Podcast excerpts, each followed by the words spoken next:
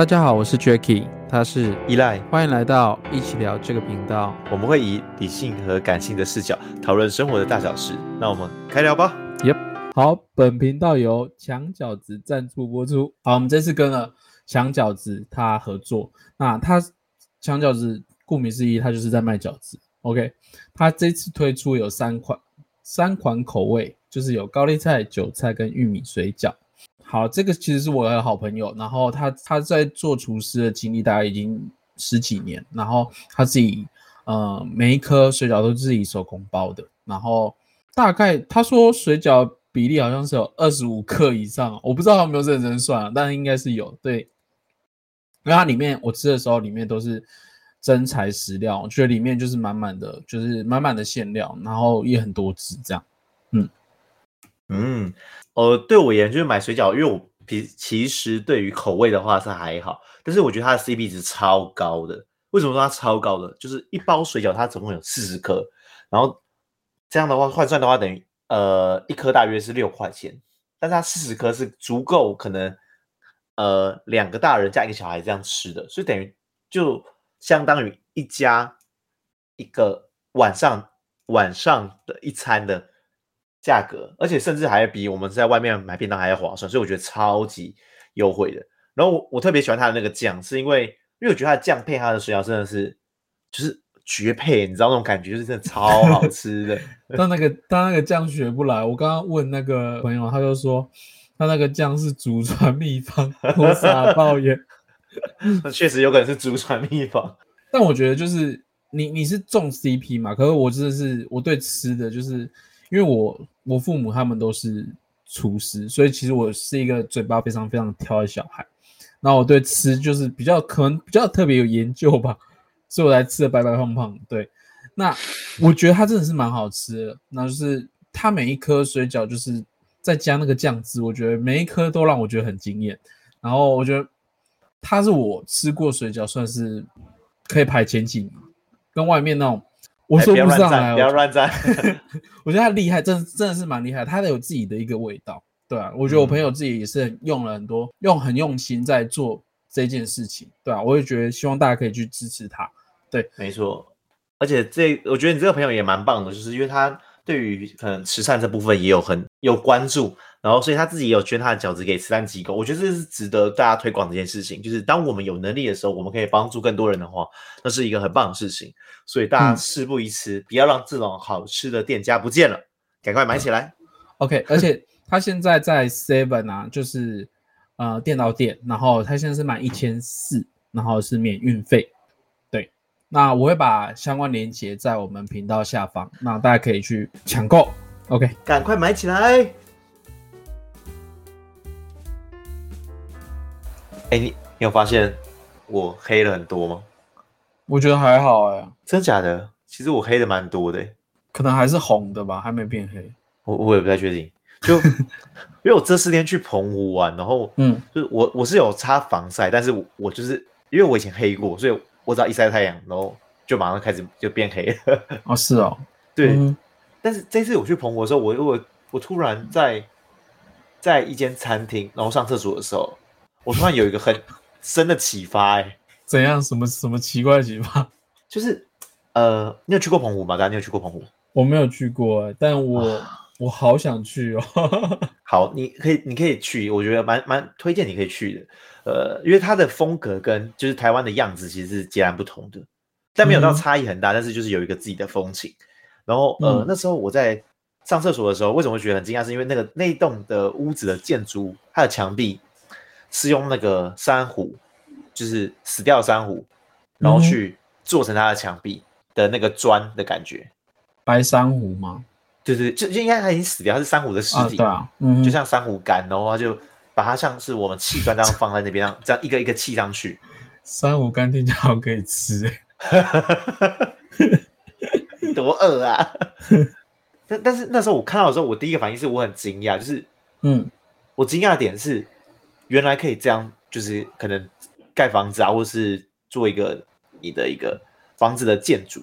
但那时候，但我惊讶的点是，因为我那时候一路这四天，我一直看到他们澎湖很多建筑物都有这样的一个元素，然后我其实很惊讶，就是因为这个，其实，在台台湾是基本上是很少见，甚至可以说是看不到这样的一个建筑物风格，看不到的。嗯，对对对，所以我觉得哇，我以前会觉得可能很正常的东西，可是在别的地方是很不正常，然后但是在别的地方很正常的地方，可是在某个在我生活的环境可能又变得不正常。嗯，就是举例来说，像是那时候我在呃哦那时候澎湖的时候，我要加油。啊，这也是让我有点懊懊恼的事情。加不太到油吗？真的要骑一段路哦。可是我觉得这还好，因为我觉得我之前去啊，我有去外岛过小琉球，它就只有一个加油站。呃，对对，那那合理嘛？可是对对对，在就像呃，我我们都是在大台北地区生活的人，那加油站你十五分钟内一定都找得到一站一家在你天天没错啊。但是我那时候我在呃。澎湖骑车的时候，我骑了二十几分钟，我还找不到一台一个加油站，我超焦虑的，好惨。但是，但是这这就是一直让我在思考说，其实我们我们曾经觉得，呃，这些理所当然的事情，是真的应该理所当然吗？还是我们可能被养惯了一些想法？我觉得被养惯了吧。那。嗯，你看，像我们也有去国外生活过一段时间的人嘛，嗯，那我们是不是也很容易去拿这两者去做比较？对啊，没错啊。但我觉得就是，我觉得这有点像是国外，就是从国外回来国内的那种不习惯的感觉。但是这个这个这个差异性又很大，就是我觉得心境上面也会差很大。就是你在那个环境上面，如果你在就像那时候在澳洲的时候，你刚到的时候，你会人生地不熟，你会觉得，哎，你看到每一个事物很新鲜，然后你每个东西都可能想要去碰，想要去试尝试，就是这个东西是你知道这个东西是新的、有趣的，你就会想要去尝试。但如果一旦是你回来，就像我从澳洲回来台湾的时候，我就觉得，哎，这什么东西我都看过了，这什么东西我都不会想要再去。二次尝试的那种感觉，就会觉得哎，台湾好无聊。我其实到现，其实我到现在还是有这个想法。你 你这样可能那个态度要矫正一下。我不知道，我我就是一直会有这个想法，我觉得哎，台湾真的好，也也不是说落后，但它就是方便。但我觉得它没有让我可以体验到新的事物的感觉。就像你现在叫我去呃台湾去环岛还是干嘛？就这个东西其实不会勾起我的那个欲望的感觉，就是我会觉得，嗯，台湾好像就是这样。对我对我来说，对我来说，台湾好像就是这样。除非我旁边多了一个新鲜的、新鲜的人，就是有趣的人，然后他陪我去做这件事情，创造出新的回忆，那就会变成有趣。但是重点是，如果没有，是我一个人要去旅游，其实我我还蛮我还蛮困惑，说我我因为我现在是一个人嘛。单身嘛，然后一个人，对我一直在想说，我该自己去旅游吗？还是我应该要找一个伴去旅游？嗯，我没有办法去做这件事情。哦，嗯嗯，我们我们先，我觉得逐步来去 思考你刚才所讲的，有很多问题的感觉。对 对，相对起来有点 有点复杂。那我们逐步来解释，就是我觉得其实那时候我可以理解你说你在国外的时候，那时候生活会觉得哇，一切都好新奇哦，好好特别，呃，好快乐那种感觉。嗯，呃，我觉得就是我们当到一个新的环境的状态，我们会对生活产生出那种呃新鲜感啊、快乐感跟新鲜感，这是很正常的。因为那时候我就连到澳洲的时候去吃那种就是真的很一般那种早餐，就是可能像台湾那种早午餐店这种店。我吃了觉得哇，这也太好吃了吧！这个火腿也太好吃了吧！就是对啊，没错，嗯，就是会对那个东西很新奇。但是其实认真讲的本质，是因为我们对这些东西有产生出呃一种很强烈的好奇心，所以我们可以用花更细致的情感去理解或去感受这些东西。嗯，对对对对。然后我觉得。哦，嗯，你对你，然后你刚才还有提到就是独旅这件事情，因为我是独旅过的人，所以我可以非常坚定告诉你说，呃，两次，去哪里？呃，一次是在大学大三的时候，我一个人独独自去台南旅游，然后第二次是我环岛，我自己一个人环岛。是啊，不会无聊吗？不会很无聊吗？这个答案是绝对是，它不是用 无聊跟不无聊来形容的，是吗？它是一个心灵的响应，对我的感受。真的假的？嗯，我这我其实很想试这件事情，但我一直我一直会觉得，啊，我这样子做，我是多可怜，多没有朋友，然后 是有有必要自己搞成这么可怜的那种状态的那种感觉，我会自己丢自己一个这个问号。虽然我很想做这件事情，但我一直问说，哎，我有必要这样做吗？我我这样可以获得到什么那种感觉？然后到现在我还没有去尝试这件事情。呃，我觉得这个这个为什么，就是一个人旅游这件事情，既不孤单，然后也不可怜，这是第一个。就是你要先厘清说为什么要独旅。你的定义的独旅是因为这个人没朋友，所以他独旅。哦，对。但但我的独旅不是这样。嗯，我独旅的起启程的的起心动念都是因为我想要更了解我自己。然后什么时候最容易了解自己？就是当你把你跟外在都已经隔绝起来，不是，并不是封闭，而是我隔绝起来之后，我一样可以跟外在做联系，但是我的联系是一种更有距离的一个关系。就是以前可能不论是家人、伴侣或者是朋友，他们的关系的紧密度是很近的，但是当你独旅的时候，这个距离点会拉开来，就是你跟路人的那种距离感。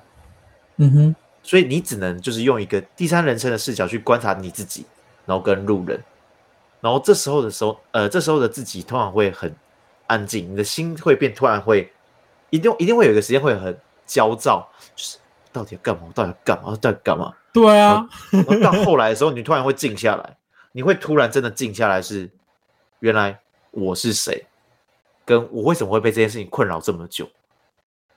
是吗？嗯，真的哦。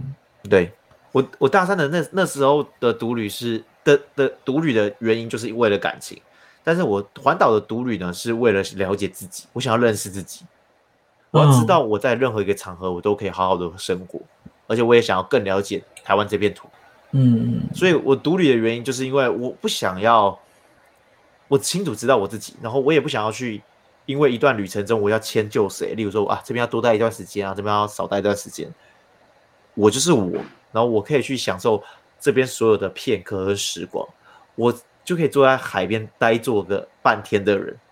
我环岛的时候就坐在海边，然后看了半天，我很快乐。我觉我觉得你这样其实就有有点解释到，有一点解决到，就是为什么我们回到国内，然后生活会变那么压抑的感觉，就是好像 always 就是只会想要赚钱、赚钱、赚钱，然后用放假。放你放假嘛，然后你就会用很多钱去享受那个短暂的那个放松那种感觉，然后好像不是我们在生活的感觉，嗯，我觉得有点这样，对，但我觉得独立对我来说啊，我不知道哎，我还是觉得就像一个人，你你有你有办法一个人去吃牛排那种套餐嘛，那种感觉就会觉得哎，我会觉得很奶油，哎，我应该要做这件事情吗？就是回归到。刚刚一样感觉是，我真的有那么孤单，没有人陪的那种感觉。因为我觉得我一直以来我都是身旁都会有朋友陪我做那些事情，到现在也是一样。但我其实刚刚你讲完之后，独旅，我有点好奇，说我可不可以做这件事情？嗯，它没有很难，但是你可以先从 从几个地方去感受，就是呃，像我自己有一个人去看电影，然后一个人吃火锅。就是这些活动应该不是要一个人的吧？理论上应该不是吧？对啊，就是对你刚刚讲的都是啊，不不可能一个人。对，但是我都一个人去体验。嗯，就是我一个人体验的的点是，我通常都是当下都是为了想要理清自己的一些情绪，然后更享受自己的状态。就是我想要了解哇，为什么我会喜欢这部电影？这部电影到底当初是什么东西让我很欣赏？然后看完之后呢，我一定会意犹未尽，好想再思考。就是到底有谁可以跟我分享这个快乐的时候，我后来发现没有，只有我自己最能分享。但是我可以分享给我朋友说，快去看这部电影，超好看。嗯，假如你觉得一个人很无聊的话，你找我陪你去看，我可以二刷等等的东西。因为我喜欢享受，就是我自己一个人品尝一些东西的美好。然后，因为那个美好有时候是很难去跟别人言语说到底有多美好。然后像一个人吃火锅，我也觉得很快乐。虽然当初我一个人吃火锅的原因是因为，呃，工作压力太大，然后就有点就是放弃治疗啊，我暴饮暴食。嗯，但是但是我就自己自己吃个五六百块的火锅啦，就是那个当宵夜就蛮扯的。我我觉得一个人一个人做事情对我来说有点，对我现在来说还是有点，就有点是我现在还没有办法去承认说我现在是一个人孤单的那个状态那种感觉。我觉得好像就是我不知道，我觉得孤单的那种状态会让我负能量很多，到现在也是一样。可是刚刚你觉得，刚刚听完你讲的那些分享，我觉得会会蛮想去做这件事情，会试着想去做这件事情，蛮特别。你可以，你可以先从一个人去看电影来感受，因为一个人看电影并不是你旁边都没有人，只是那些人无法跟你聊天而已。对啊，就我我觉得我有，应该说我分享欲很高吧，会不会是这样？但你可以跟自己的内心分享，就是更享受这所有的每一刻。但我觉得我每天都跟我内心 讲话，讲到已经，他都应该会觉得我很烦了吧？会吗？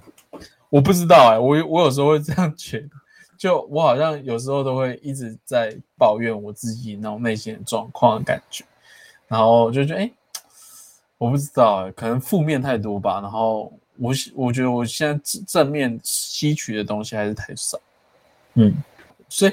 才会说，我会觉得就是我我我现在的生活其实过得有点不快乐，然后我会我反而会去比较会去想去想国外以前的那种快乐的感觉，就是我在那边体验，我觉得哎，国外的任何东西都是很新鲜的，就是那个差异化会很明显。就像我刚刚我刚刚前面有讲说，就是我回回到台湾，就是会一味的想要只是想要赚钱，然后。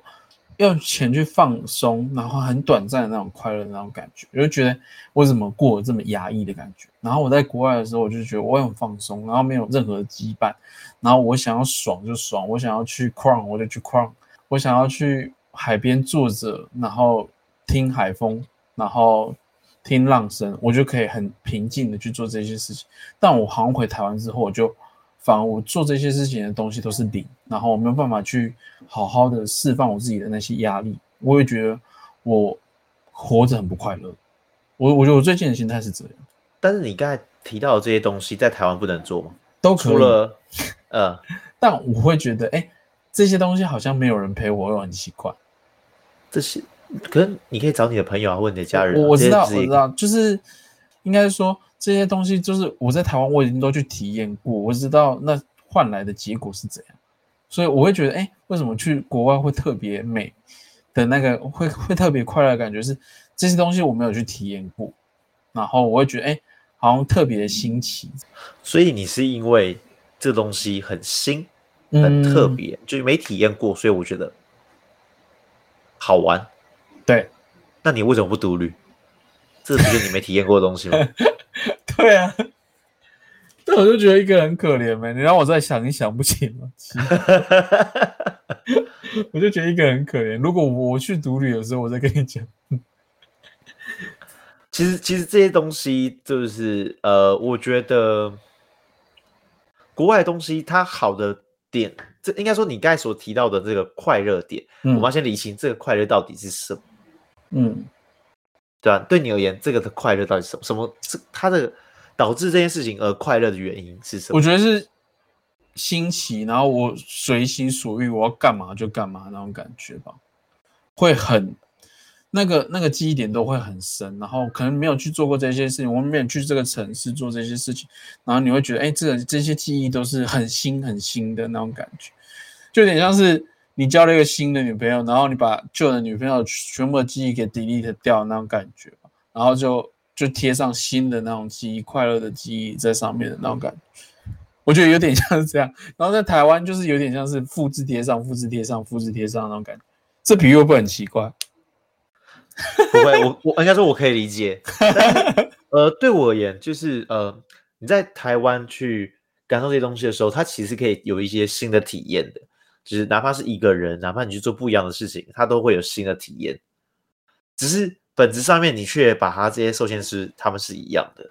嗯，他们还有很多不一样的东西。例如说，这片海今天来看的时候，哎，哎，正好遇到海龟产卵的季节，所以你看到海龟，这是新的东西。嗯哼，这片海，你早上来看，看到日出，然后看到那个太阳慢慢温暖的洒在你的脸上的感觉，或者这这片海，你是夕阳来看，来看夕阳的时候，那它的每一次的氛围，它其实都不一样。那你怎么可以断定你一次的体验就叫做你了解了它？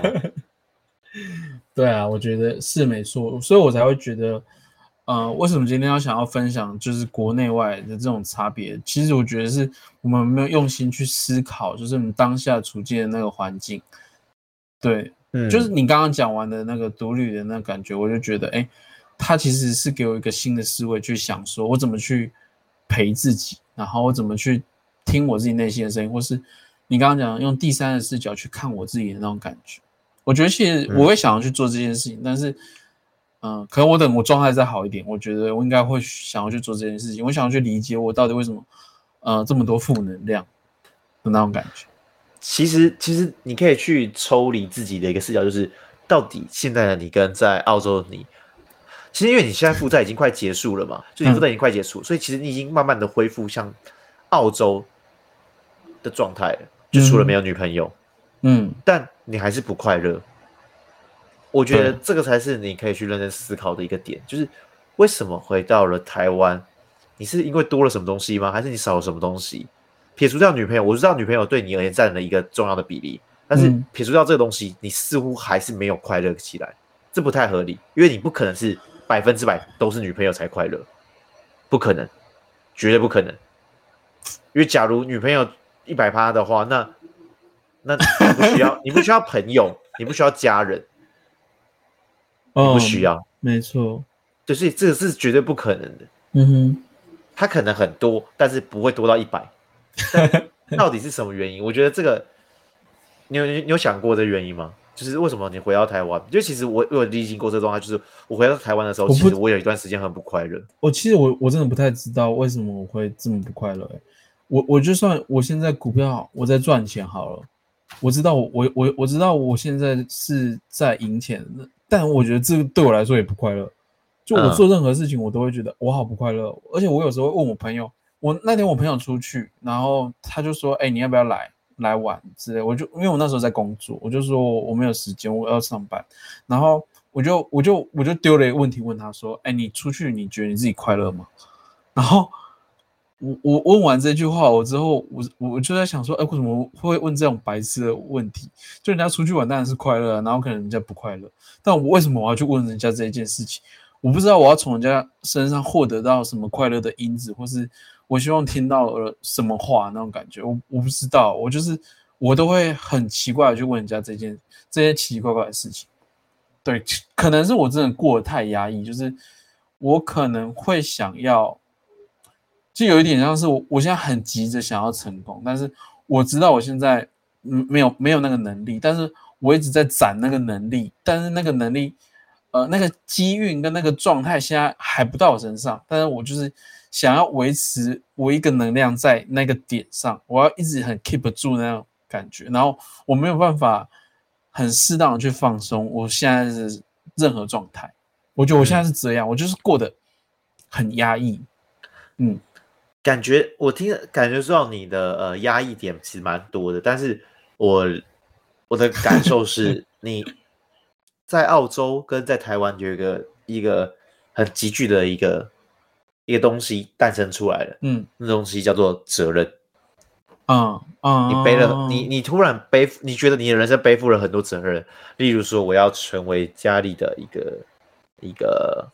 重要的代表人物，或者是我要成为父母中呃觉得值得骄傲的小孩，嗯，或者我要成为一个优秀的人，我想要我要成为一个有钱的人，就你你把自己背负的很多责任，嗯，我觉得这没有不好，因为这永远这些东西其实是可以给你更多动力的，是没错，嗯，这要取决于个人，你到底因为，我曾经有做过一个方式来让自己。脱离负面的状况，但是这个要看个人。就是我用很极端的方式，嗯，就是我觉得我很烂，然后我就把自己干到底，就一直骂自己说自己是废物，真的东西很负面，超负面，直接负面到爆炸。因为当你把一个人鞭挞到一个极致的时候，他只能弹你巴掌的时候，他只有两条选择：第一就是永远死在那边；第二就是我再差就这样了，所以我可以更好了，就这样。所以从那之后，我就慢慢的变好了。你第二个想法我想过，但是就是我现在变好了，但是我觉得我现在就是已经触底反弹了，但是我觉得反弹还不够，所以我就会。我就会是盘整吗？有些不是盘整吗？对，我现在就是盘整，所以你就会觉得哦，fuck it，我怎么还在盘整？你懂吗？就是我觉得我应该还可以再盯住，我可以就有点像是这毛巾还可以拧出水来，但是就是还要还要多很很大的力气去把它拧出来，所以 的感觉。那你就是去编自己啊！唉，我好可怜哦。也不会可怜，所以快乐到底是什么？快乐到底是什么？我觉得这个可以丢个议题，让你去想想看。就是假设，我们假设，嗯，你一整天都快乐，你觉得这样快乐吗？一整天哦，全部，我觉得不错啊。OK，那我们把这个东西再延长，延长一周都很快乐，都哦，全部都很快乐，那很好，很赞啊！我觉得我每天都可以很快乐。每那我们再展展延到一年都很快乐的话，那很好，为什么不好？那你要如何判断这个是快乐，而不是一般？啊啊，对，啊，就跟我们在讲国内国外一样。妈给我陷阱题哦！我没有没有我我没有没有陷阱题，就是其实你一直都很快乐，只是你把它想的这都很一般。嗯哼，这些事情在不同的人视角上面，它其实值得快乐，只是我们都习惯把这些事情想得很一般。直到你真的可以细心品味很多的一些，把这些所谓的一般品味成不一般、很特别的时候，你的人生自然会有很多快乐。嗯，哎，甚至讲说，呃，我觉得为什么刚才会讲说拉到一年的维度都是快乐？其实说实在，那时候已经不会快乐，因为那就对你而言就是真的一般快乐。它其实需要有一个比较的，你你总要你总要吃过夜市的牛排牛排，你才会知道。一间超级五星级的牛排馆到底有多厉害？五星那个米其林到底为什么会给他一颗星的那种牛排？你一定要吃过烂的，你才知道好的到底。哇，这个入口即化的口口感等等，到底是多么美味？嗯，哎，说也没错，哎，所以我觉得有点那种递减法则那种感觉。对，所以其实我觉得这就变成回归到你，你到底选择得到的是？你想要你的人生是一个像波浪这样的一个起伏的快乐，它一定会有快乐，但是它一定会难过。嗯，还是你选择像人生就是一条线，想逼过去，没有太多的情绪，看你想要哪一个。嗯，对。但我知道你应该选择前者吧？我觉得，我觉得，我觉得这些这这些问题都可以，大家可以去试着去稍微想一下，就是 什么是就是你所谓的快乐。但我觉得。还是冷静下来去面对自己，然后好好去理解自己为什么会不快乐。虽然这个问题我还在找，但我觉得我相信我应该会找得到。对，那如果我找到，我再跟听众分享。OK，这是我们的 EP 四十二，也希望大家会喜欢本频道周二准时更新。我们两个什么议题都可以聊，如果想要说什么，可以加入我们的 Instagram，我们一起讨论一些有趣的事情，让生活在对话中慢慢成长。那也欢迎大家在我们的 Pockets 各大平台底下留言加评分，我们会期待与你们相遇的。OK，See you，拜拜。